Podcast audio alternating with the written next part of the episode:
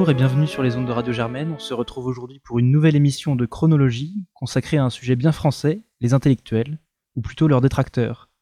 Si la France est souvent présentée comme la patrie des idées et des intellectuels, depuis l'affaire Dreyfus notamment, elle fut aussi un terreau d'anti-intellectualisme. De nombreuses figures se sont érigées contre des universitaires déconnectés du réel, des penseurs se perdant dans les affres de l'abstraction.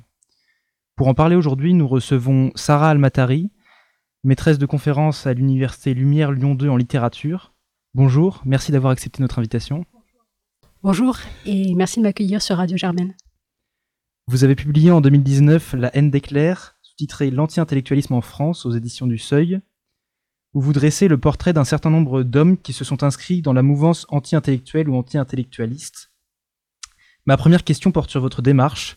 Vous qui êtes normalienne, agrégée de lettres, docteur et enseignante à l'université, pourquoi avoir consacré un livre à ceux qui sont en quelque sorte vos détracteurs? Oui, on pourrait croire qu'il y a une sorte de réflexe euh, corporatiste et que ce livre est une défense des intellectuels. Il faut dire qu'il s'ancre à l'origine dans un terreau militant puisque ma, mon premier intérêt pour l'anti-intellectualisme date de 2009, c'est-à-dire dix ans avant l'apparition du livre, et c'est dans le cadre euh, des protestations contre la LRU, euh, la loi sur la responsabilité des universités, que j'avais que j'étais intervenue au sein de mon université Lyon 2 euh, et que j'avais proposé une petite analyse d'un discours de Sarkozy à la lumière de ce que je savais à l'époque du nationalisme barésien. Je pensais euh, encore naïvement que l'anti-intellectualisme était une réaction de droite. Et c'est en approfondissant les choses, en faisant une généalogie historique de l'anti-intellectualisme que je me suis rendu compte que c'était pas forcément le cas et qu'il y avait euh, à gauche et même à l'extrême gauche des tas de penseurs qui défendaient l'anti-intellectualisme comme émancipateur et qui avaient une vision euh, égalitaire de l'anti-intellectualisme. Donc ça, c'est un des points de départ. Et il y a aussi sans doute des origines, des sources biographiques à mon intérêt, puisque moi, je suis fille d'un ouvrier et d'une enseignante. Et donc, il y avait peut-être des injonctions contradictoires qui, euh, de manière euh, plus ou moins consciente, m'ont euh, amené à m'intéresser à, cette question du partage entre les intellectuels et les manuels. Et finalement, une de mes conclusions, c'est qu'on a tous de l'anti-intellectualiste en nous. Et sans doute, on a aussi tous de l'intellectuel en nous. Justement, pour revenir peut-être de prime abord sur cette fameuse césure entre les manuels et les, intellectuels, vous montrez bien comment au 19e siècle, euh, notamment avec l'essor de la révolution industrielle, euh, il y a cette euh, distinction qui s'opère dans l'esprit de beaucoup de gens, et comment des auteurs comme Proudhon, eux au contraire, proposent une, sorte d'instruction qui serait à la fois manuelle dans des ateliers et d'instruction d'éducation intellectuelle pour les ouvriers notamment. Est-ce que vous, vous eu égard à votre parcours, est-ce que ce genre de, de réflexion, ça vous parle, j'imagine? Ça me parle effectivement et cette césure entre travailleurs intellectuels et travailleurs manuels me semble capitale. C'est la raison pour laquelle j'ai souhaité commencer le livre, la chronologie du livre, puisqu'on est dans une émission qui s'intitule Chronologie, non pas à l'affaire Dreyfus, euh, comme euh, j'aurais pu être tenté de le faire, mais en amont, avec la Révolution française et la Révolution industrielle. Et en particulier, le moment où les machines arrivent et où il y a des tas de débats sur ce que fait la machine au travail. Certains considèrent que la machine réduit le travailleur à n'être que des bras et qu'il n'a donc plus besoin de penser.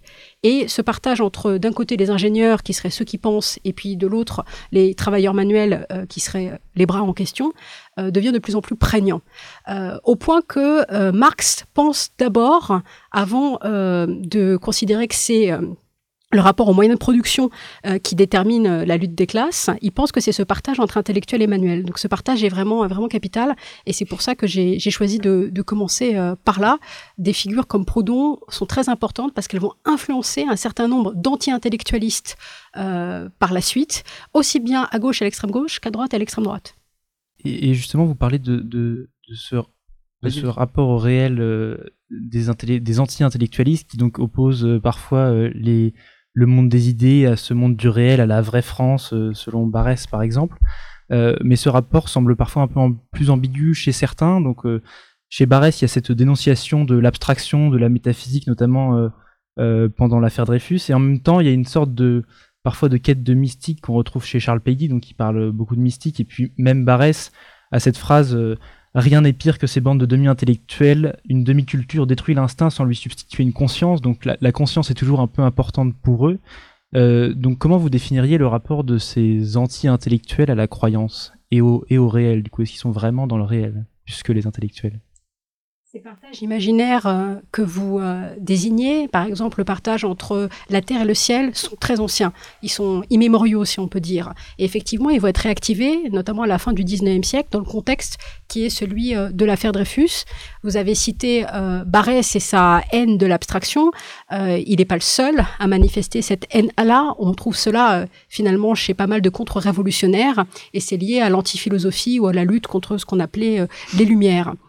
Mais ce qui est intéressant chez Barès, ce sont les paradoxes et les nuances. Et de manière générale, mon livre insiste énormément sur les paradoxes pour montrer qu'un même individu, en l'occurrence Barès, peut avoir différents positionnements au cours de sa vie. Il commence par être une sorte d'incarnation de l'intellectuel. C'est d'ailleurs un des premiers à utiliser ce mot d'intellectuel très tôt, vers 1884, alors que le mot n'a pas encore connu sa pleine diffusion. Le mot va être diffusé pendant l'affaire Dreyfus et vulgarisé à cette époque-là, mais à ce moment-là, Barès est dans le camp des anti-intellectuels, peut-être pour faire oublier qu'il a justement été une des premières figures de l'intellectuel et le prince de la jeunesse lettrée. Et puis, il va encore ensuite évoluer, notamment au moment de la Première euh, Guerre euh, mondiale, où, après avoir fait l'apologie de l'esprit, euh, qui souffle sur la colline de Sion, il va défendre les laboratoires. Donc effectivement, pour lui, euh, cette question de la, de la conscience, de l'incarnation, de la mystique a toujours été très présente et indépendamment, enfin je veux dire, euh, pardon, cette question de l'esprit a toujours été très présente et articulée à une défense de la raison et même de l'intelligence, parce qu'aucun anti-intellectualiste ne répudie l'intelligence. Évidemment, il ne se place pas du côté de la bêtise, il se place du côté de la raison, seulement c'est pas la même raison que leurs adversaires, c'est une raison qu'ils veulent incarner et non pas abstraite. Et ce qu'ils euh, condamnent, c'est ce qu'on pourrait appeler la spéculation ou la ratiocination. Vous avez euh, évoqué l'antiphilosophie, euh, et notamment dans votre entretien avec Guillaume Erner sur France Culture, vous expliquez bien que certes vous avez commencé au XIXe siècle, mais qu'en vérité on pouvait remonter euh, jusque la critique de la scolastique, euh, jusqu'aux propos de Rabelais sur les, docteurs de la Sorbonne. Et je voudrais revenir brièvement sur le, du coup l'antiphilosophie du XVIIIe siècle. Euh, c'est vrai qu'on a des, apologistes qui défendent la religion, on a des que ce soit chez les jésuites ou chez les jansénistes. et donc tout simplement, pourquoi est-ce que qu'est-ce qui, au 19e, vous paraît si nouveau que vous, vous sentez qu'il faut commencer là, que, là, il y a quelque chose de nouveau qui se joue et que vous avez décidé, euh, en conséquence, de commencer là précisément et non pas remonter plus, plus en amont? Oui, les querelles entre philosophes et antiphilosophes euh, sont bien connues, mais ce qui me semble quand même les distinguer de ce qui suit, c'est d'une part le fait que le philosophe est souvent attaqué en tant que figure solitaire, euh, isolée. Euh, alors il a un certain nombre de tares supposés, mais avec la démocratisation, une politisation de cette critique des figures intellectuelles se fait et vont être à la fois euh, condamner des intellectuels d'en haut, ça c'est la figure traditionnelle du philosophe, et des intellectuels d'en bas. Et ce qui change en fait, c'est la massification. C'est le sentiment que finalement on est face à des hordes d'intellectuels, et c'est à peu près à la, cette époque-là, vers le milieu du, du 19e siècle, la fin du 19e siècle, que s'impose une sorte de fantasme qui est celui du prolétariat de bachelier. Et à cette époque-là, cette expression prolétariat de bachelier n'est plus euh, perçue comme un oxymore, comme une opposition forte. Alors justement, pour, pour poursuivre sur les, sur les rapports entre euh, anti-philosophie et anti-intellectualisme, quelque chose m'a frappé dans le corpus d'auteurs euh, dont vous parlez, dont vous dressez les portraits, euh, c'est qu'on en retrouve beaucoup, je pense à, à Peggy, à Sorel, à Jacques Maritain, à Julien Binda et même à Roland Barthes, qui sont ceux qui sont qualifiés par Antoine Compagnon d'anti-moderne. On retrouve un peu le, euh, enfin beaucoup d'auteurs en commun entre, vos, deux livres. Euh, et donc j'avais cette question est-ce que les, finalement les anti-intellectualistes sont pas des anti-modernes? Est-ce qu'ils se construisent par rapport à une, critique du rapport moderne au savoir plutôt qu'au savoir en général? La référence au livre d'Antoine Compagnon sur les antimodernes est, est sans doute indispensable. Euh, c'est vrai que je le cite peu parce que je, l'ai eu l'occasion de le dire, c'est pas le livre de lui que je préfère, je préfère la, Troisième République des lettres, et je n'adhère pas forcément à son postulat qui est celui de la modernité des antimodernes. Il n'empêche que vous avez raison de le souligner que euh, nous avons pas mal d'auteurs euh, en commun, euh, à commencer par Peggy que, que nous aimons tous les deux, et j'ai un peu oublié la fin de votre question, à vrai dire. Oui, est-ce que le, les anti-intellectualistes se construisent par, par rapport à une critique du rapport moderne au savoir plutôt qu'au savoir en général? Qu'est-ce que c'est que le rapport moderne au savoir en fait? Dans le sens où si on reprend par exemple la, querelle des anciens et des modernes, plutôt 17e, 18e, les modernes ont cette idée que le rapport au savoir est un rapport objectif de connaissances pures et qui vont par exemple étudier les humanités mhm. non pour euh, la grandeur ou la beauté des textes mais pour savoir ce que ça nous dit en quoi ça nous informe sur une sur une période alors que les les anciens vont se faire les défenseurs de, de la poésie de la rhétorique et de et de, des humanités pour, pour instruire. Euh, c'est la question du rapport aux autorités que, que vous posez là. Alors cette question est assez, euh, est assez complexe euh, parce que enfin, les anti intellectualistes comme les défenseurs d'une forme d'intellectualité ont leurs autorités. Et parfois, ils ont même des autorités partagées. Et c'est ce qui m'intéressait aussi dans le livre, c'est de montrer que, contrairement à ce qu'on pourrait penser, l'anti-intellectualisme n'est pas un réflexe d'hostilité à la culture. Non seulement ça fait partie de la culture, mais qu'il y a une grammaire partagée entre les anti-intellectualistes, qui souvent sont eux-mêmes des intellectuels, et leurs adversaires. Et il y a un certain nombre de figures d'autorité qui reviennent. Après, dans les figures d'autorité qui sont citées, on peut par exemple penser à Vallès, qui va être euh, cité notamment à gauche, mais pas, mais pas uniquement, il y a une forme de marginalité, de sentiment de de bordure ou de lisière. Ce sont des autorités, mais des autorités qui se situent un peu en marge. Et vous avez évoqué le nom de Barthes. On constate que les anti-intellectualistes eux-mêmes, quand ils sont arrivés à devenir des autorités, ont occupé une position qui n'était euh, pas une position pleinement centrale. Barthes est professeur au Collège de France, mais euh, comme Bourdieu, qui pouvait aussi euh, présent dans mon livre, ou d'autres, il a toujours été critique par rapport aux figures institutionnelles du savoir et par rapport à l'académie. Euh, justement, le, euh, le, donc votre étude se centre sur, sur la France et quand j'ai lu euh, votre étude, je me suis demandé si l'importance qu'a l'État dans la formation des élites par le bac, par les, les charges, les chaires qu'il délivre dans l'académie et même en dehors dans les, dans les journaux, etc. enfin, dans le dans, euh, c'est pas forcément l'État, mais des grands blocs comme ça institués, est-ce que c'est un anti-intellectualisme qui se retrouve dans d'autres grandes démocraties occidentales Parce que vous montrez que l'anti-intellectualisme est le corollaire de la démocratisation? Donc est-ce que ça se retrouve aussi en Grande-Bretagne ou aux États-Unis, euh, par exemple, qui sont les deux autres grandes démocraties, j'inclus pas l'Allemagne? Oui, le livre est effectivement centré sur la France pour des raisons de commodité, mais aussi de, de compétences. Il y a une bibliographie hein, euh, sur l'anti-intellectualisme dans d'autres pays. Au Québec, c'est un sujet qui est très très débattu. Aux États-Unis, il y a le, livre qui fait référence euh, d'Hofstadter qui a eu le prix Pulitzer. Il y a des livres en Espagne. Hier, j'étais dans un séminaire au Brésil où on a longuement débattu de l'anti-intellectualisme de Bolsonaro. Donc c'est vraiment un sujet euh, qui ne connaît pas de frontières. Et c'est pour ça que moi, je m'étais opposée au fait que euh, mon livre soit intitulé, comme c'était euh, prévu à un moment par l'éditeur, l'anti-intellectualisme, une passion française. D'ailleurs, Eric Zemmour, dans un article qui lui a consacré, a choisi ce titre. Ça me semble pas étonnant. Pour moi, il n'y a pas de réel spécificité française de l'anti-intellectualisme, au sens où c'est un sentiment qui est couramment partagé. Mais vous avez mm. raison de souligner le fait que la structuration de l'État français après la Révolution française et la place qui est accordée à la question de l'éducation du citoyen mm. et à la question de euh, du rapport des élites à l'éducation de, ce, citoyen, de ce nouveau citoyen révolutionné Est-ce qu'il va s'éduquer tout seul et, ou est-ce qu'il a besoin d'être éduqué et, par qui euh, Et capital et central? Et évidemment, c'est euh, un des points euh, de départ de ma chronologie, comme je le disais tout à l'heure. ce qui m'amène du coup à parler de, de, la relation qu'entretient la République avec les intellectuels. On a l'impression que lorsqu'elle est dans une phase expansive, progressiste, alors elle célèbre les intellectuels, les grandes idées universelles et abstraites. En revanche, lorsqu'elle traverse des crises, euh, l'affaire des flux ou même des guerres. Euh, la guerre d'Algérie, par exemple. Notamment, oui, euh, il y a des phrases de, certains, présidents du Conseil contre les intellectuels.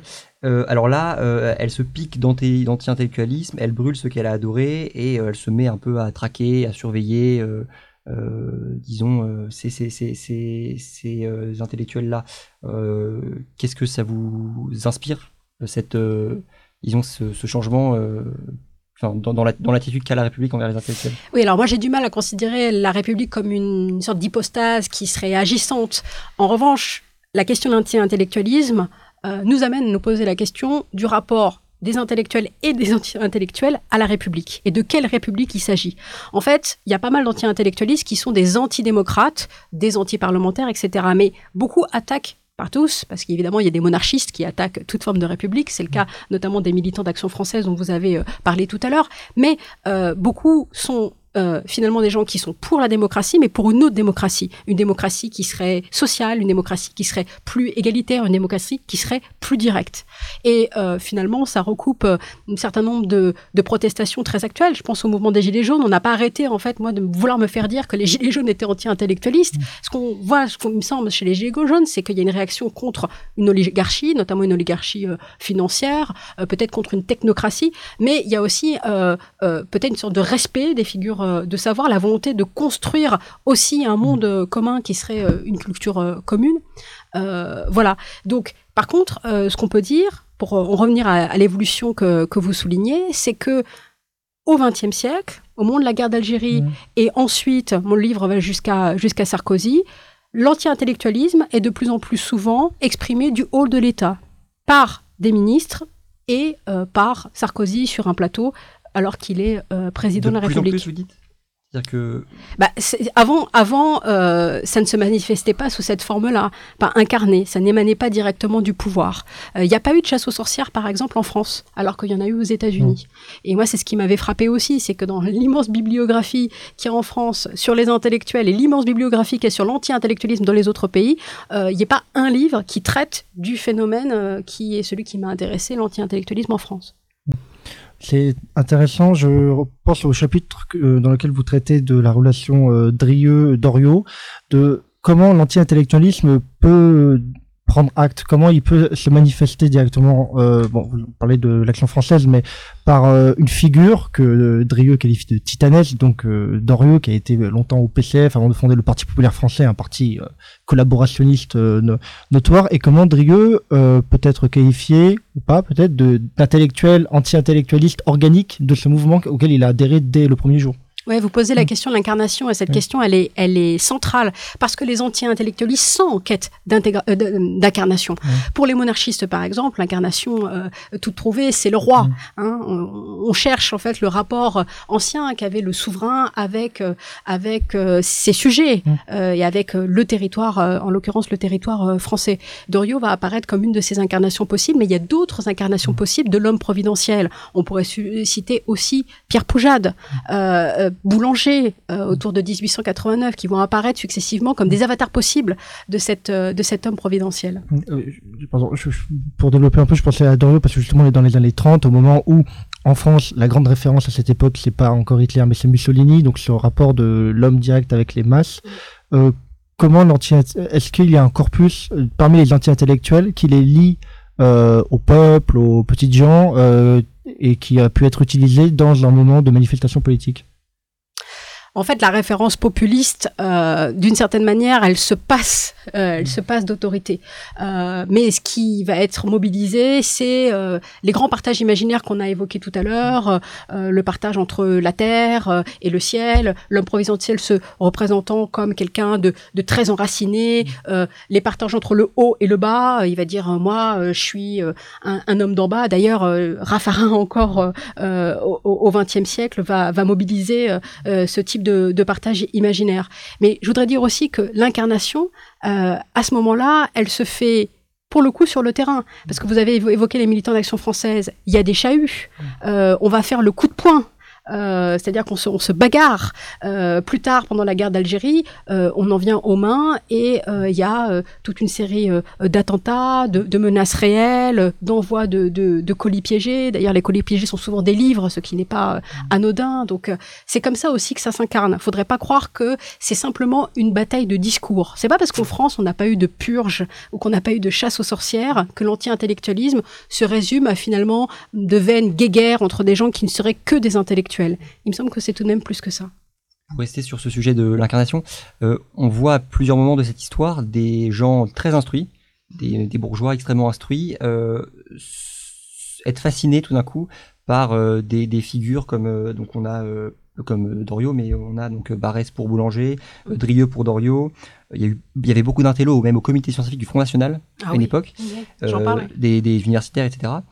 Euh, et puis plus récemment, euh, Henri Guénaud, même si c'est pas le même niveau, mais pour euh, Nicolas Sarkozy par exemple. donc on, voilà, on a des gens extrêmement instruits qui se mettent à suivre soudainement des gens qui vraiment sont, on pourrait dire, qui ont une formation qui, qui diffère énormément qui ont une manière de penser de penser le savoir qui est vraiment à, rebours de ce qu'ils ont appris.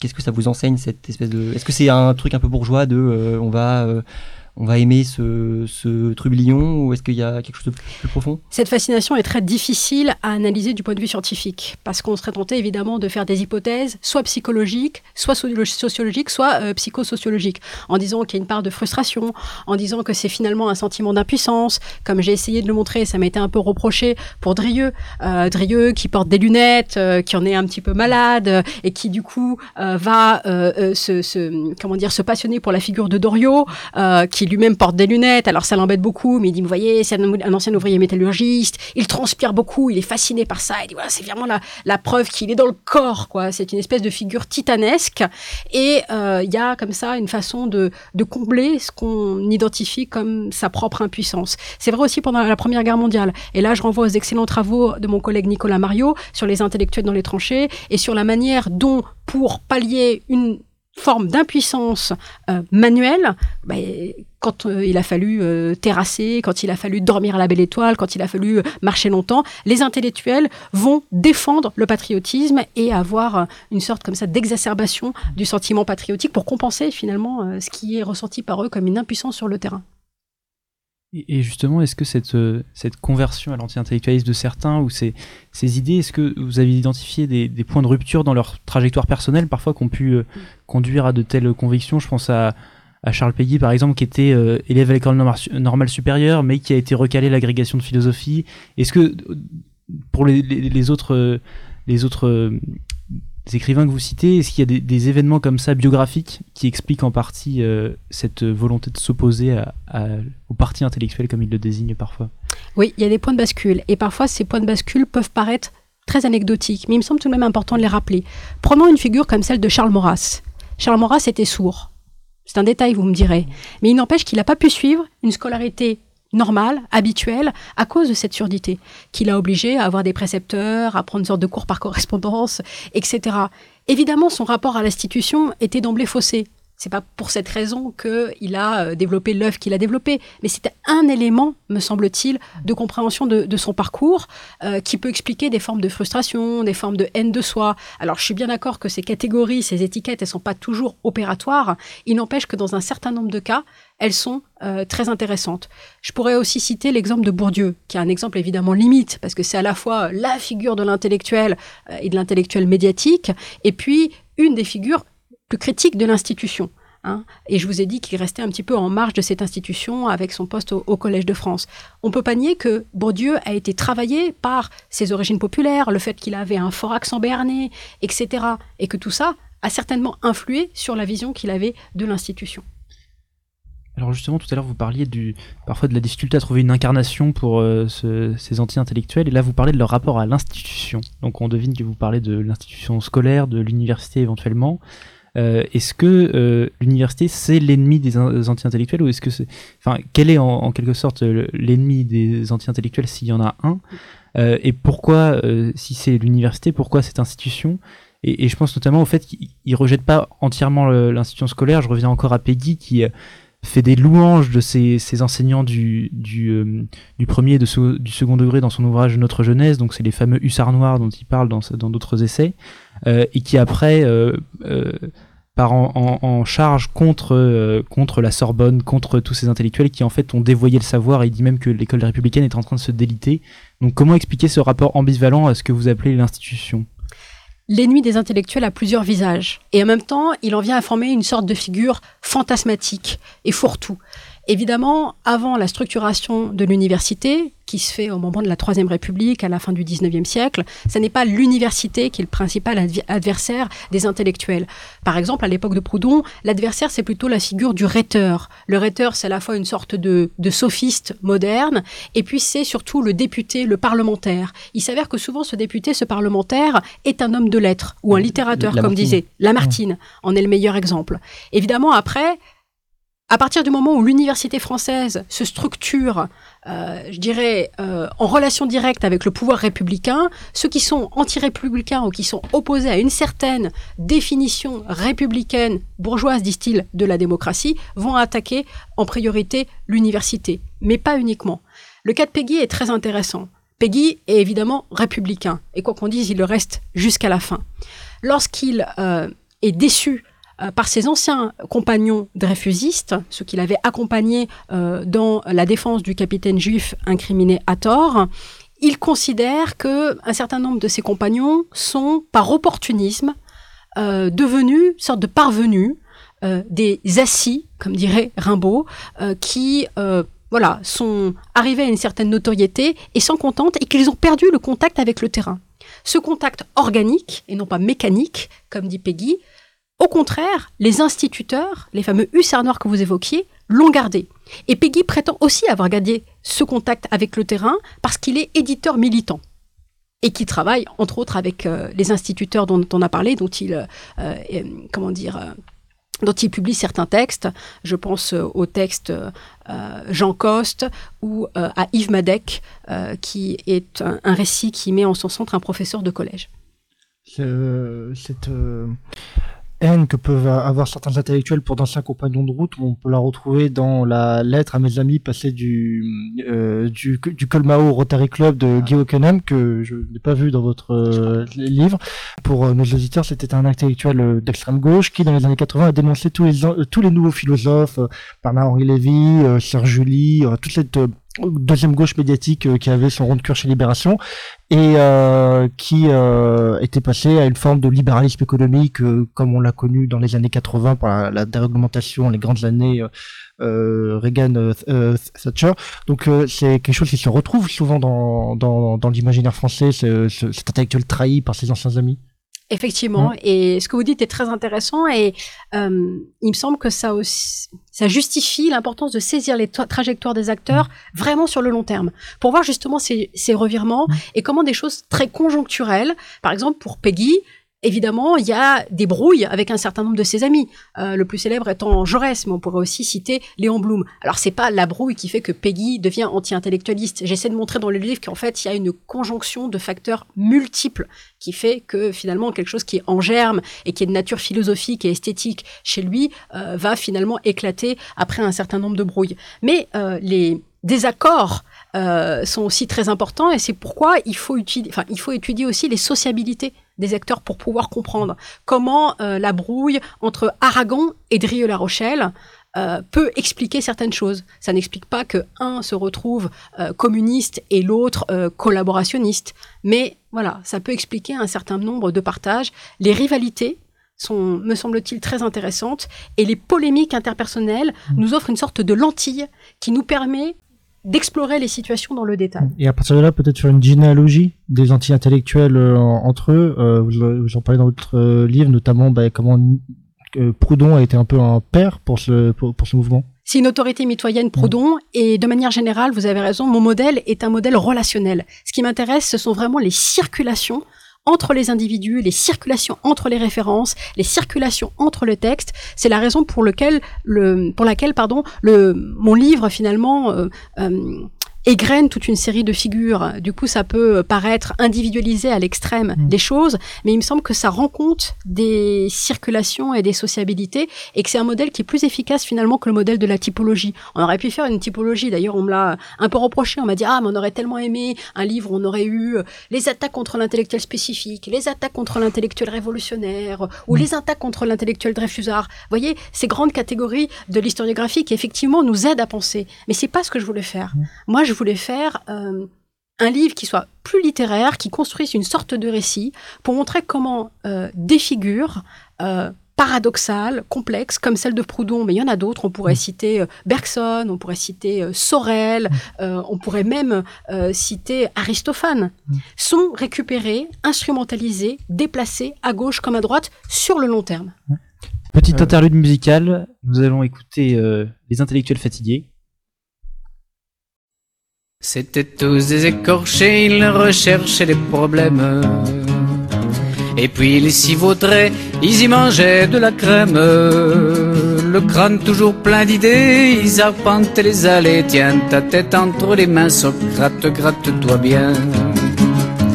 Quand amour dans leur vie fit une entrée remarquée, mit enfouit toutes les idées rien que par une flèche lancez eux et on se retrouve bêta quand une dame gamma dans vos plaintes fait un delta en bougeant le petit doigt. Prophète savant, poète intellectuel de garde, penchant de gauche ou de droite, vous tombez dans la même trappe. Cette petite boîte à surprise vous sourit comme une cerise. Si vous y mettez la main, le cerisier vous retient. Un coup de pied au cul des problèmes et même les forts en Sans crier à l'anathème, perdent le contrôle de même. Et dans la pleine d'essence, les idées à contresens dansent comme des souris quand le chat est parti. Les trompettes de Jéricho ont beau saturer la ville. S'il reste des abricots sur l'arbre, on les butine. Je ne donnerai pas ma place pour un boulet de canon. Et même s'il faut mourir dans vos bras, nous mourrons. Intellectuel fatigué, en vous le manuel sommeil. Si vous chassez le naturel, l'autochtone à vélo le ramène Tactile, vous le serez un jour et vos idées tourneront court à force de péter trop. Le cul prend la place du cerveau. À force de péter trop, le cul prend la place du cerveau.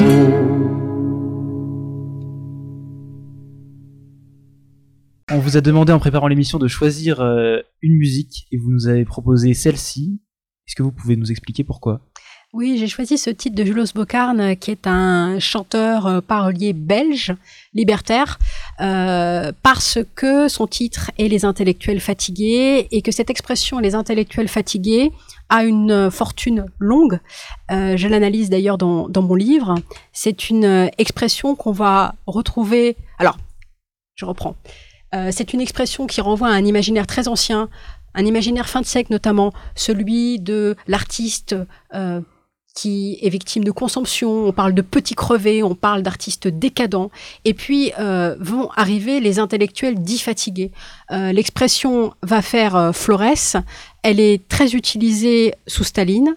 Ensuite, Poujade va la récupérer, et puis on la retrouve aussi pendant la guerre d'Algérie. Et dans mon livre, j'étudie la circulation philologique mais aussi idéologique de cette expression avec un focus sur un épisode mal connu qui est la querelle de la Grande Chartreuse, querelle euh, qui a lieu au milieu des années 20 et qui est assez intéressante parce que c'est une des seules manifestations régionales de l'anti-intellectualisme, euh, qui est plutôt un phénomène centralisé. comme la France est un pays très centralisé, on a surtout en fait euh, des attaques qui émanent de, de Paris et qui touche les intellectuels parisiens, eh bien, euh, cette querelle est une querelle en fait qui éclate au moment où le monastère de la Grande Chartreuse, qui a été vidé de ses euh, anciens occupants, les moines, est transformé en sanatorium et que ce sanatorium est destiné, je cite, à des intellectuels fatigués. Là, branle-bas de combat, les ligues catholiques locales, notamment la Ligue dauphinoise d'action catholique, euh, suscitent une levée de boucliers et s'opposent à ce que euh, ça devienne ce sanatorium, d'autant que, euh, disent-ils, parce qu'ils jouent aussi sur tous les fantasmes, ce sont des intellectuels étrangers qui seraient accueillis ici, euh, et notamment des intellectuels allemands ou suspectés d'avoir lutté contre la France pendant la Première Guerre mondiale. Pour revenir sur l'incarnation dont on parlait tout à l'heure et sur les relations interpersonnelles, j'ai l'impression, mais c'est peut-être qu'une impression ou un fantasme, que au, à la fin du 19e siècle, au début du 20e siècle, euh, des intellectuels pouvaient euh, s'écharper sur euh, extrêmement violemment à l'écrit ou à l'oral, mais se retrouver pour déjeuner ensemble. Je pense à Barès et Zola. je pense à la lettre qu'a écrite Barès à la mort de Zola, à sa famille. on raconte aussi que Barès allait suivait Jaurès à l'Assemblée, aller chercher, aller voir quel livre prenait Jaurès dans la bibliothèque pour essayer de les prendre, etc. et donc ces gens pouvaient se disputer, mais déjeuner ensemble et se retrouver, etc. Euh, aujourd'hui, on aurait du mal à imaginer, je sais pas, euh, Frédéric Lordon déjeuner avec euh, Alain de Benoît. est-ce que c'est, est-ce que c'est un, est-ce que c'est une vraie différence entre les deux époques, ou est-ce que c'est un, un peu une, fable que je me raconte Effectivement, puisque vous prenez des exemples extrêmes, je doute que Frédéric Landreau euh, dîne avec Alain Benoît. Après euh, des débats qui sont mis en scène comme des clashs orchestrés, un certain nombre de, figures, alors est-ce qu'on les considère comme des intellectuels ou non euh, Ça, c'est sujet à débat, euh, discutent et, et déjeunent ensemble. Ce qu'on peut dire, c'est qu'effectivement, la violence des échanges au 19e siècle est extrême. Elle est peut-être même supérieure, à mon avis, à celle qu'on connaît aujourd'hui, quoi qu'on en dise, parce que c'est pas ce, qu'on entend, moi j'en suis, euh, j'en suis vraiment euh, convaincu. En plus, cette violence, on l'a rappelé tout à l'heure, elle est aussi physique. Enfin, les gens en viennent, euh, en viennent aux mains. Euh, Barès dîne avec Zola avant l'affaire Dreyfus. Je ne sais pas s'ils déjeunent ensemble après. C'est possible. En tout cas, vous avez raison de dire que oui, les sociabilités sont larges. Et moi, j'ai été étonnée de voir des intellectuels juifs dîner avec des antisémites notoires, correspondre avec des antisémites notoires, sans que ça semble poser de problème euh, au XIXe siècle. On est évidemment avant la Shoah, et, et peut-être que là euh, aussi, il y a, y, a, y a, un point de bascule dans les sociabilités. Mmh, mmh. Après, on, on, retrouve cette, cette violence verbale aussi au XXe siècle, et je pense notamment à, à Céline et Sartre, dont vous parlez euh, dans votre livre de ce, ce texte à l'agité du bocal que, que Céline adresse à, à Jean-Paul Sartre. Est-ce que eux avaient une relation euh, cordiale dans la, dans la vraie vie? Ça n'a pas l'air. Euh... Sartre, euh, au début de la nausée, cite une phrase de l'église de Céline. À l'époque, ils sont encore en bons termes. Et puis, euh, les propos antisémites de, de, de Céline l'ayant voué aux gémonies, Sartre va progressivement s'écarter de lui. Donc là encore, on voit l'intérêt d'étudier sur le long terme et dans le détail les relations entre les individus. Mais puisque vous faites allusion à l'agité du bocal, je voudrais euh, juste rapidement rappeler que dans la correspondance entre Welbeck et Bernard-Henri Lévy, euh, correspondance intitulée Ennemi public, puisqu'ils sont censés l'être, mais vous voyez, ils mettent quand même en scène euh, leur correspondance et ils en font un objet commercial. À un moment, Welbeck utilise le mot de ténia, et Bernard-Henri Lévy s'insurge en lui disant Attention, tu vas trop loin. Ce mot, ça renvoie à Sartre, ça renvoie, euh, pardon, ça renvoie à Céline, ça renvoie à l'agité du bocal, et ça renvoie à un passé de triste mémoire. Et là, Welbeck fait l'innocent en disant Oh, mais j'avais oublié pourtant c'est le texte euh, de Céline que je préfère à l'agité du bocal. Bien entendu, euh, tout ça est mis en scène et euh, Welbeck savait très bien pourquoi il utilisait cette référence. Mais ça me semble aussi intéressant là du point de vue de la circulation, y compris philologique, sur le long terme. Et, et il me semble, vous dites aussi dans le livre qu'ensuite euh, Welbeck se justifie en disant qu'il n'est pas aussi doué pour la haine que Céline et qu'il a du mal avec le style pamphlétaire. Est-ce que vous pensez que ça c'est un peu un, un style qui s'est qui s'est perdu aujourd'hui? Vous parlez de Philippe Muret aussi dans, dans votre livre, et est-ce que c'est un peu un des derniers pamphlétaires qui a ce style vraiment, euh, euh, vraiment plus dur et, agressif euh, dans, dans, dans, sa manière d'écrire euh, pour, pour s'engager dans, dans, le débat public Il me semble pas que le pamphlet euh, soit une forme en voie d'extinction. Au contraire, il me semble que le pamphlet est presque partout, mais c'est le pamphlet très littéraire euh, qui, euh, euh, comment dire, a peut-être euh, quelque peu reculé. un Renaud Camus a, a l'assentiment, lui, de faire du pamphlet, en fait. Bégodeau aussi, dans l'histoire de ta bêtise, on peut, ouais. c'est un pamphlet, peut-être moins violent que celle mais, mais, mais, il revendique le style pamphlétaire, ah, Bégodeau. La, sur la question de la violence, est-ce que simplement comme, enfin, les lois sur la liberté, sur la liberté de la presse mmh. sont plus restrictives aujourd'hui. Mmh. Euh, Est-ce que ça elles, elles, permettent quand même de dire un certain nombre de choses. Hein. L'actualité récente euh, le pas, prouve. On n'est pas au niveau de, de Rebattet, vous voyez ce que je veux dire? Et est-ce que vous estimez vous, en tant que professeur de lettres, mmh. que c'est une perte pour la littérature française? Que de n'avoir plus des je sais pas, des, des Rebattet, des, des Céline, euh... qui peuvent vraiment dire absolument ce qu'ils veulent. Bah, je le formulerai vraiment pas comme ça. euh, je le formulerai pas comme ça. En plus, on a nos pamphlétaires, euh, même à gauche. Hein, je sais pas si vous avez entendu parler plus récemment de Sandra Lucbert, mmh. qui vient de publier un, un, un, livre après son livre sur le français France Télécom. Qui était très bien. Ouais, que vous avez apprécié, mmh. moi ouais. aussi. Euh, un, un, livre sur qui s'appelle le ministère des comptes publics. Comptes. Et elle, elle considère qu'elle fait du pamphlet et euh, elle présente vraiment son travail comme une réflexion euh, documentée sur le pamphlet, évidemment nourrie par un certain nombre d'auteurs, mais qui sont pas forcément euh, ceux que ceux que vous citez. Non, moi personnellement, j'aurais préféré qu'on n'ait pas rebatté. Euh, il n'empêche que ça fait partie de la culture et que moi je l'étudie avec mes étudiants et que je mets même un point d'honneur à ce qu'on continue à essayer d'étudier ces textes, qui n'est pas du tout une évidence. y compris les, deux étendards ou? Euh, Ça m'arrive d'étudier les sept couleurs, enfin des extraits, mais c'est pas quelque chose d'évident, y compris pour un certain nombre de collègues. On a eu encore une discussion assez récemment par mail que j'ai trouvé extrêmement violente. Il y a des gens qui considèrent en fait qu'il ne faut pas étudier ces textes, que c'est très compliqué de les faire lire, que c'est très compliqué aussi de les mettre en bouche, parce que bah, évidemment quand vous êtes en cours, à un moment vous êtes obligé de lire le texte, et quand vous lisez le texte, d'une certaine manière, vous l'incarnez, en fait, vous vous l'appropriez, euh, que vous le vouliez ou non. Et donc ça, ça pose des, des questions, euh, des questions intéressantes, je trouve aussi, sur euh, ce qu'est la pédagogie, la transmission, l'esprit critique, et, et qu'est-ce qu'on fait de cette matière-là. C'est là où la contextualisation, évidemment, est, est capitale, et c'est là où le, le, travail critique, avec un appareil de notes, voilà, peut être peut être vraiment vraiment intéressant, me semble-t-il.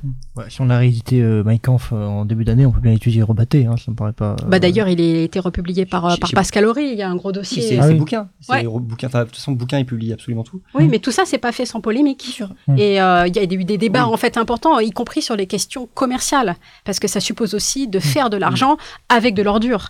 Est-ce que euh, on tolère ça? Est-ce qu'il faut militer pour des, des éditions qui sont qui soient gratuites? D'autres personnes qui sont plus compétentes que moi se sont exprimées sur ça. Moi, fondamentalement, je pense que de toute façon, ces textes circulent déjà. En trois clics de souris sur le net, on devrait peut-être pas le dire à la radio, mais ça se trouve dans des éditions qui sont, qui sont dégueulasses.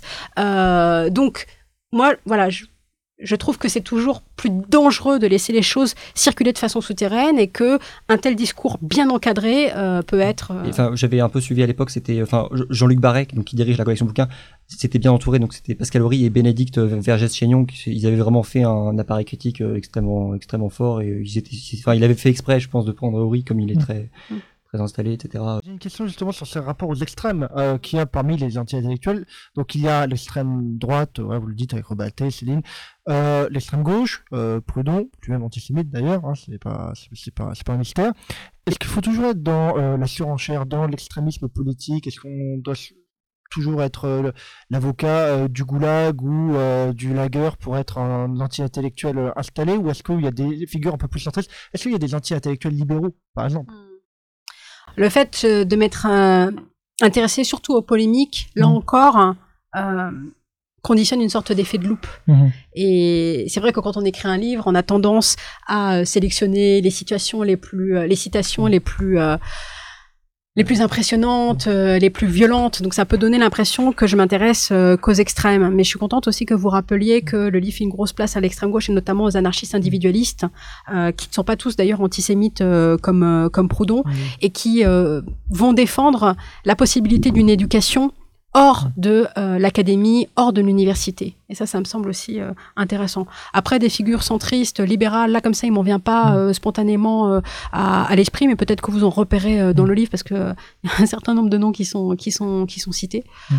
Une question de. Pardon, je t'en prie. Non, juste pour embrayer sur les anti-intellectuels libéraux éventuellement, vous, commencez votre livre en parlant de Christine Lagarde, oui, oui. Euh, qui, voilà, qui se, qui s'en prend aux intellectuels, qui dit qu'on a assez pensé en France et qu'il est temps de se retrousser les manches. Euh, donc est-ce que déjà ça peut être une forme d'anti-intellectuel libéral parce que voilà.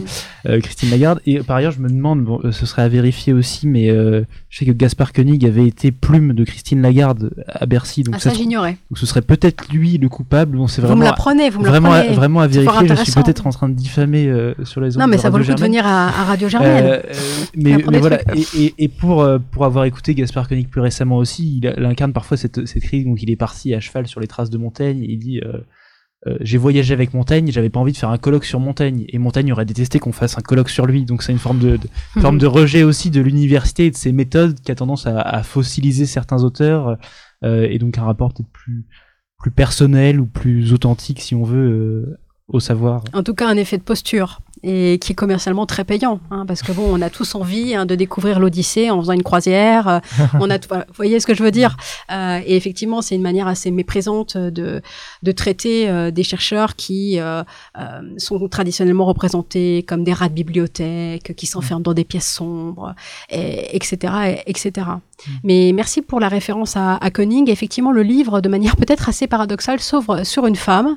Il y a peu de femmes anti-intellectualistes pour une raison assez évidente c'est que les femmes sont trop occupées à lutter pour euh, faire valoir leur droit à penser, et donc elles sont rarement anti-intellectualistes. Mais bon, Christine Lagarde a quand même réussi euh, cette sorte de coup de force. Il faut dire qu'on est au 21e siècle, et donc le livre euh, s'ouvre sur cette citation qui prend enfin, qui s'enracine dans un contexte assez particulier, qui est celui du débat sur l'identité nationale aussi, puisque mm. finalement, ce qu'elle défend, c'est le self-made man à l'américaine. Et euh, on a rappelé qu'elle avait été euh, en partie euh, formée comme avocate d'affaires mm-hmm. aux États-Unis. Donc là, elle donne sa, sa définition à elle de ce que, enfin, elle reprend le mythe de la France, patrie des intellectuels, tout en souhaitant que ce mythe soit ébréché. Et évidemment, elle oublie ou elle ignore qu'il y a eu toute une euh, tradition d'anti-intellectualistes euh, avant elle. Pour euh, revenir tout petit peu sur l'antisémitisme, donc il y a un élément très prégnant de l'anti-intellectualisme. Du coup, il y a une césure entre l'avant et l'après Seconde Guerre mondiale, puisque, comme disait Bernanos, Hitler a déshonoré l'antisémitisme. Est-ce que vous voyez quand même qu'après la Seconde Guerre mondiale, comme on peut plus être, enfin, on peut moins directement être antisémite, est-ce que vous sentez des sortes de tentatives un peu masquées euh, euh, de l'être, euh, notamment, je sais pas, dans la nouvelle droite, ou est-ce que vous comment ça, comment ça peut se manifester je dirais d'abord que l'antisémitisme s'est déshonoré tout seul. oui, évidemment. Il n'a pas attendu Hitler pour se déshonorer. Tous les anti-intellectualistes ne sont pas antisémites, mais il faut avouer que beaucoup d'anti-intellectualistes le sont. Et j'aimerais quand même citer le nom de deux anti-intellectualistes qui ne le sont pas, parce que c'est important de le rappeler. C'est Charles Peggy, cher à mon cœur, et Henri Poulaille, qui n'est pas, euh, qui n'est pas antisémite. Ce que je voulais dire euh, aussi, c'est que à l'origine, c'est-à-dire euh, avant l'affaire Dreyfus, l'antisémitisme tel qu'il s'exprime notamment à gauche, à l'extrême gauche, est un mélange d'une part, je dirais, d'antijudaïsme chrétien, mhm. l'idée évidemment erronée que les, Juifs ont, ont, tué le Christ, et d'anticapitalisme qui se focalise sur la figure du juif comme étant euh, potentiellement euh, l'élite financière. Euh, voilà. Et puis, il y a aussi l'idée que le juif la figure du juif talmudique, le juif serait toujours dans la glose, dans le commentaire, qu'il est celui qui lit. D'ailleurs, c'est un préjugé que Peggy lui-même reprend, où il dit, bah, en France, seuls les juifs lisent. Et Louis-Ferdinand Céline va reprendre cette idée, mais cette fois en mauvaise part. C'est pas anodin si euh, dans les catures antisémites, le juif est souvent présenté comme portant des lunettes et souvent on lui fait des yeux globuleux, des yeux de myope. Et quand on, on, examine les rares caricatures d'intellectuels, on voit que finalement très peu de choses distinguent les caricatures de juifs et les caricatures mmh. d'intellectuels. Il y a même un journal pendant l'affaire Dreyfus qui s'appelle Ps, euh, voilà, euh, P, 2S ou 3S avec des, signes de ponctuation euh, assez éloquents, qui va mettre sur ces représentations caricaturales de l'intellectuel une étoile de David collée sur le front pour bien marquer l'identification entre l'intellectuel et le au cas où on ne comprendrait pas. Et pourtant, Dieu sait que c'est fait sans nuance. Vous parliez des gens qui ne sont pas antisémites, du coup ça me fait penser à Léon Blois. Mm. qui lui pour le coup a même écrit un livre contre Drummond qui s'appelle Le salut par les juifs euh, est-ce que vous avez songé à évoquer des éléments chez lui euh, de critique euh, Du coup, je rappelle, c'est un, écrivain de la fin du 19e, très influencé par Joseph de Maistre et par Barbé d'Aurevilly et Villiers de l'Isle-Adam, et qui du coup une langue extrêmement qui, qui, fulmine, qui est volcanique, etc. et du coup, j'y pense maintenant, mais j'imagine qu'il y a des éléments chez lui qu'on pourrait rattacher à. C'est un vitupérateur. J'ai pas là euh, spontanément euh, euh, me viennent pas à l'esprit des textes où il attaquerait la raison ou une figure qui pourrait être potentiellement celle de l'intellectuel. Et ce que j'ai essayé de faire dans mon livre, c'est aussi de me concentrer sur des figures qui attaquent à la fois la raison au sens où on l'a défini tout à l'heure, c'est-à-dire euh, spéculation, ratiocination, et puis des figures, euh, des figures d'incarnation de cette ratiocination. Mais il est possible qu'il en ait chez Bois, hein. j'ai pas, j'ai pas tout exploré. Mais effectivement, il fait partie de ces, de ces grands pamphletaires euh, catholiques. Sinon, j'avais une question sur, euh, sur l'intellectuel aujourd'hui. Vous avez dit qu'il y avait euh, encore plus d'anti-intellectualisme aujourd'hui parce qu'il était décomplexé, on le voyait même au pouvoir, etc. je voudrais vous demander si l'intellectuel est en fait encore une, une vraie cible, et est-ce qui, déjà, est-ce qu'il y a encore des intellectuels aujourd'hui en France euh, et est-ce que ça, il apparaît comme, comme puissant et comme, euh, donc comme cible nécessaire, nécessaire à abattre? Vous parlez dans votre livre de, du rapport de Michel Houellebecq aux intellectuels, ou du moins aux, à l'université, aux, professeurs, aux enseignants, aux chercheurs, et, et vous, vous expliquez bien qu'il les considère comme des êtres assez inoffensifs. Je pense à ce chercheur en biologie dans les particules élémentaires. Euh, il fait de mal à personne, il fait ses, ses recherches dans son coin, euh, et il est, il est d'ailleurs pas raillé en tant que tel pour, pour son statut. Donc est-ce que l'intellectuel est devenu en fait un être inoffensif aujourd'hui en France? En tout cas pour Welbeck, il est sûr que sa visibilité sociale est faible, euh, tout comme d'ailleurs son pouvoir économique. Enfin, on va pas ouvrir ce débat, ce débat ici. Euh, mais plus sérieusement, effectivement, chez Welbeck, il y a un rapport très très paradoxal à la figure de, de l'universitaire, qui est un, rapport de fascination-répulsion, parce qu'il met volontiers en scène dans ses fictions des figures euh, d'universitaires, à la fois avec une sorte de, de mépris un peu railleur et avec une, une forme de tendresse. J'irais même, euh, même jusque là. Mais il y a chez lui un partage important qui s'opère entre la science, dont il vient, puisque lui, il est de formation, euh, il est ingénieur de formation, agronome, et de l'autre côté, euh, la littérature, qui tient aussi en haute estime. Et la figure de l'intellectuel qui lui déplaît, c'est l'intellectuel d'après les années 50, l'intellectuel d'après la Seconde Guerre mondiale, mais attention, la rupture fondamentale pour Welbeck n'est pas la Shoah, mais plutôt euh, la bombe atomique et la possibilité qu'a l'humanité de s'autodétruire. Et il a particulièrement dans le collimateur quelqu'un comme Prévert, dont on aurait pu croire spontanément que c'était une figure euh, de poète comme ça, urbain, cinéphile, qui aurait pu séduire Welbeck. Mais ce que Welbeck ne lui pardonne pas, c'est que c'est un défenseur de ce qu'il appelle les droits de l'homme, et Welbeck, lui, a une vision qui est euh, anti-droit de l'homiste parce que sa vision est pessimiste. Euh, absolument pessimiste et que l'intellectuel ancienne apparaît comme une sorte de de bien pensant, alors c'est pas l'étiquette mm. qu'utilise Welbeck, mais un petit peu naïf euh, mm. à l'heure où finalement euh, tout fout le camp. Euh, est-ce que le, vous l'évoquez un petit peu à un moment dans les, débats des années 30, est-ce que le meilleur ennemi, ou en tout cas l'ennemi le plus efficace des intellectuels, ce serait pas l'expert?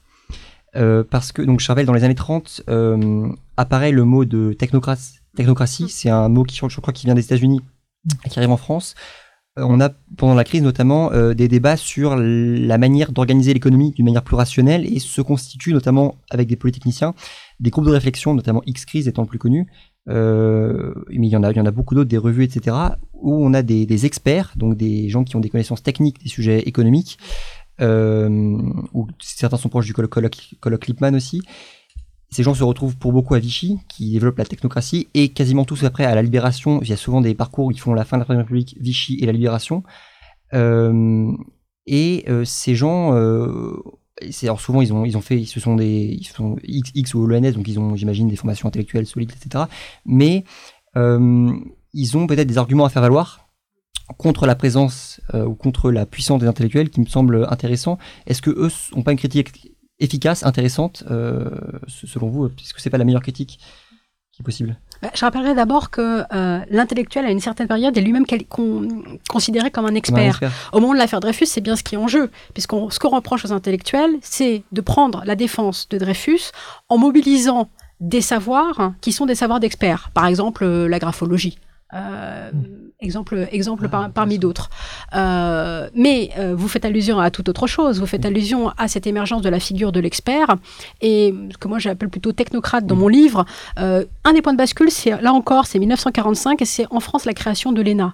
L'ENA qui va s'attirer les foudres de quelqu'un comme, comme Poujade, qui va dans son discours populiste s'en prendre en particulier à ces oligarques euh, technocrates qui l'accusent d'être coupés, là pour le coup, du terrain et coupés du réel.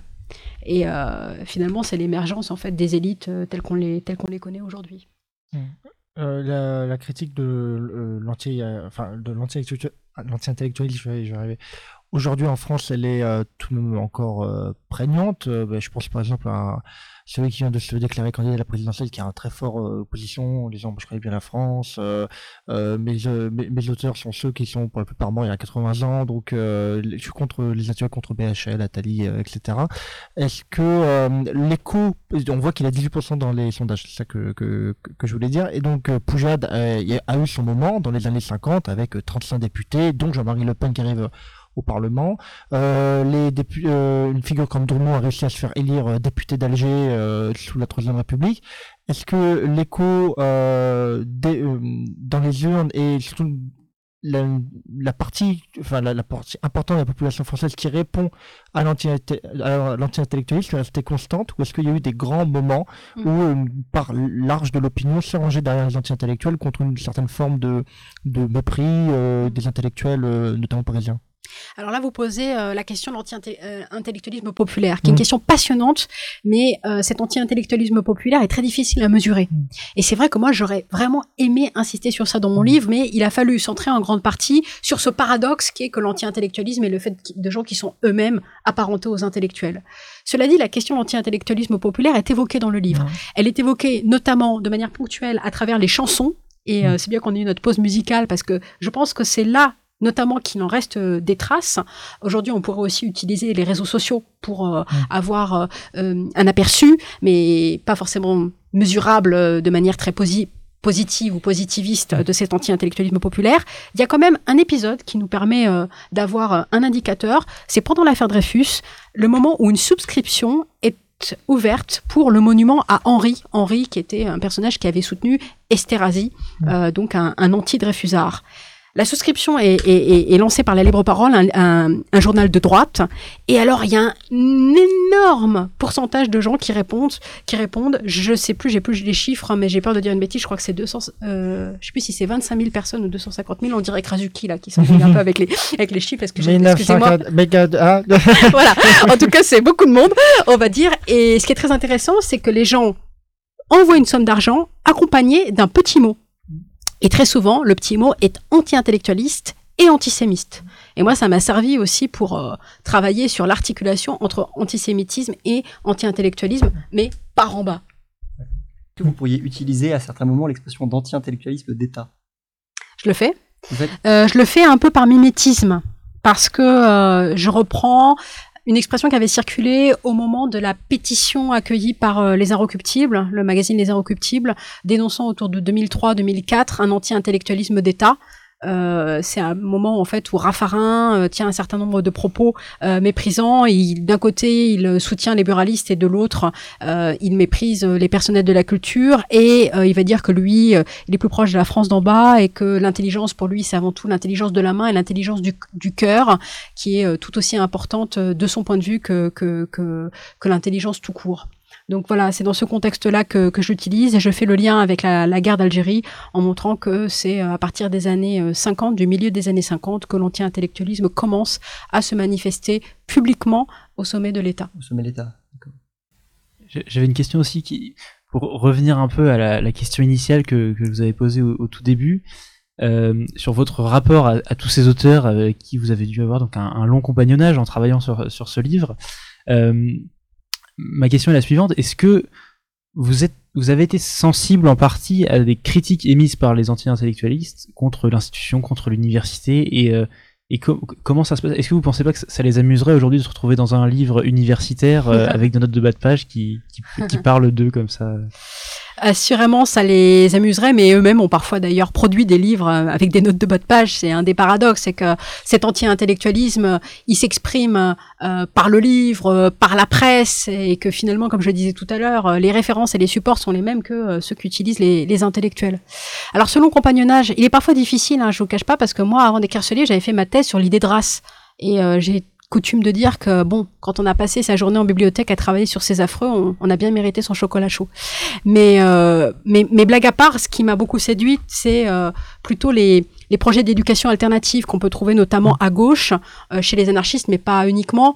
Euh, tous ces projets en fait qui nous interrogent dans notre propre manière en tant qu'enseignants euh, de, de développer une pédagogie, des cours qui soient moins verticaux, moins dogmatique d'une certaine manière, euh, qui fasse plus de place aux, travaux pratiques, peut-être des cours hors les murs, en plein air, mm. etc. Quand il y avait une série de mobilisation, on avait tenté ça, les cours hors les murs, avec un public peut-être aussi plus varié, euh, qui soit mm. pas forcément euh, simplement les étudiants inscrits. Bon, tout ça nous fait réfléchir, et mm. je pense qu'on a effectivement des leçons à en tirer. Après, c'est pas parce que ça nous semble intéressant que c'est facile de l'appliquer.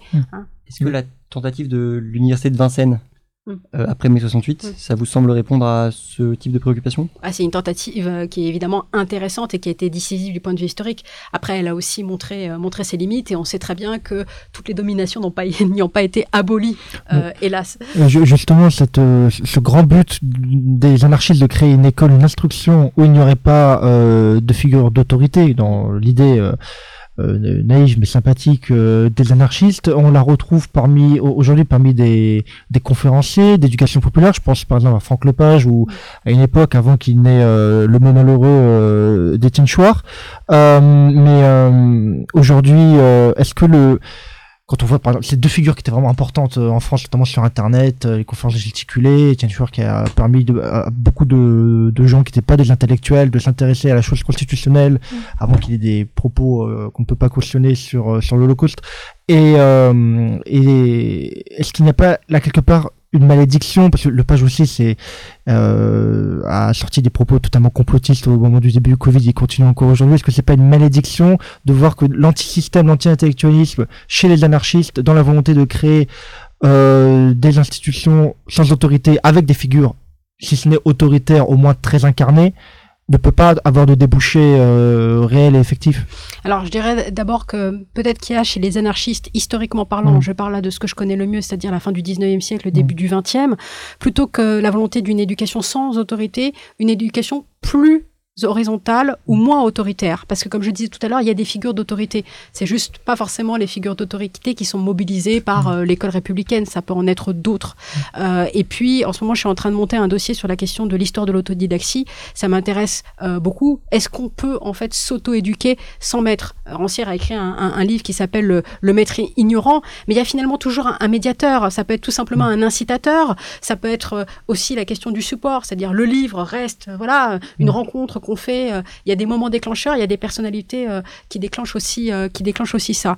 Donc voilà pour pour la question de l'autorité. Quant à affirmer que le page et encore moins Chouard sont anarchistes, ça c'est un, un, débat que mmh. voilà je que je voudrais pas ouvrir. Ce qu'on peut dire, c'est que la mise en pratique, est toujours très difficile parce que même dans les conférences gesticulées, il y a quand même quelqu'un qui est sur la tribune, il y a quand même quelqu'un qui est face caméra, et puis il y a euh, un public, un auditoire, on l'appelle comme on veut, et finalement on retrouve le vieux problème des mm. universités populaires. Vous savez que les universités populaires qui ont été créées dans le sillage de l'affaire Dreyfus à la fin du 19e siècle n'ont finalement pas tant fonctionné que ça, parce que malgré euh, cette ambition qui était une ambition louable, elles n'ont pas réussi à séduire le public ouvrier pour des tas de raisons, mais aussi parce que ce modèle mandarinal, c'est-à-dire quelqu'un qui est sur l'estrade euh, et qui, euh, qui prend la parole et puis les autres qui écoutent, d'une certaine manière est très difficile à contourner. Même pendant le Nuit debout, on s'est retrouvé avec des gens qui étaient euh, sur l'estrade, parfois assis, et d'autres qui étaient qui étaient dans la foule. Et même si la parole circule, à un moment ou à un autre, on en revient en fait à ce, à ce partage des tâches. Et donc, je terminerai peut-être sur ça, dans les syndicats et dans les partis politiques, y compris les partis ouvriéristes, on en est aussi revenu à ça.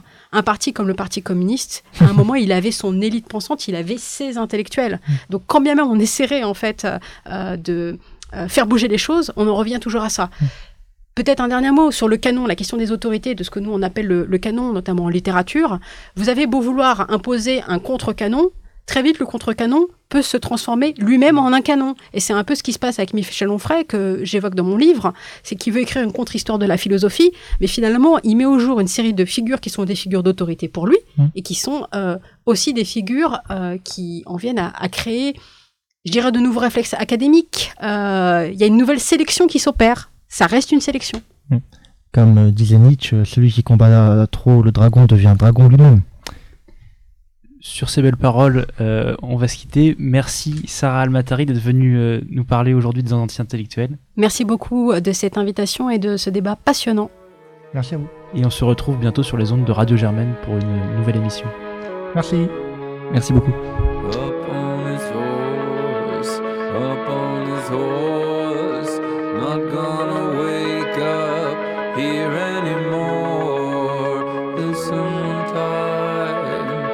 not true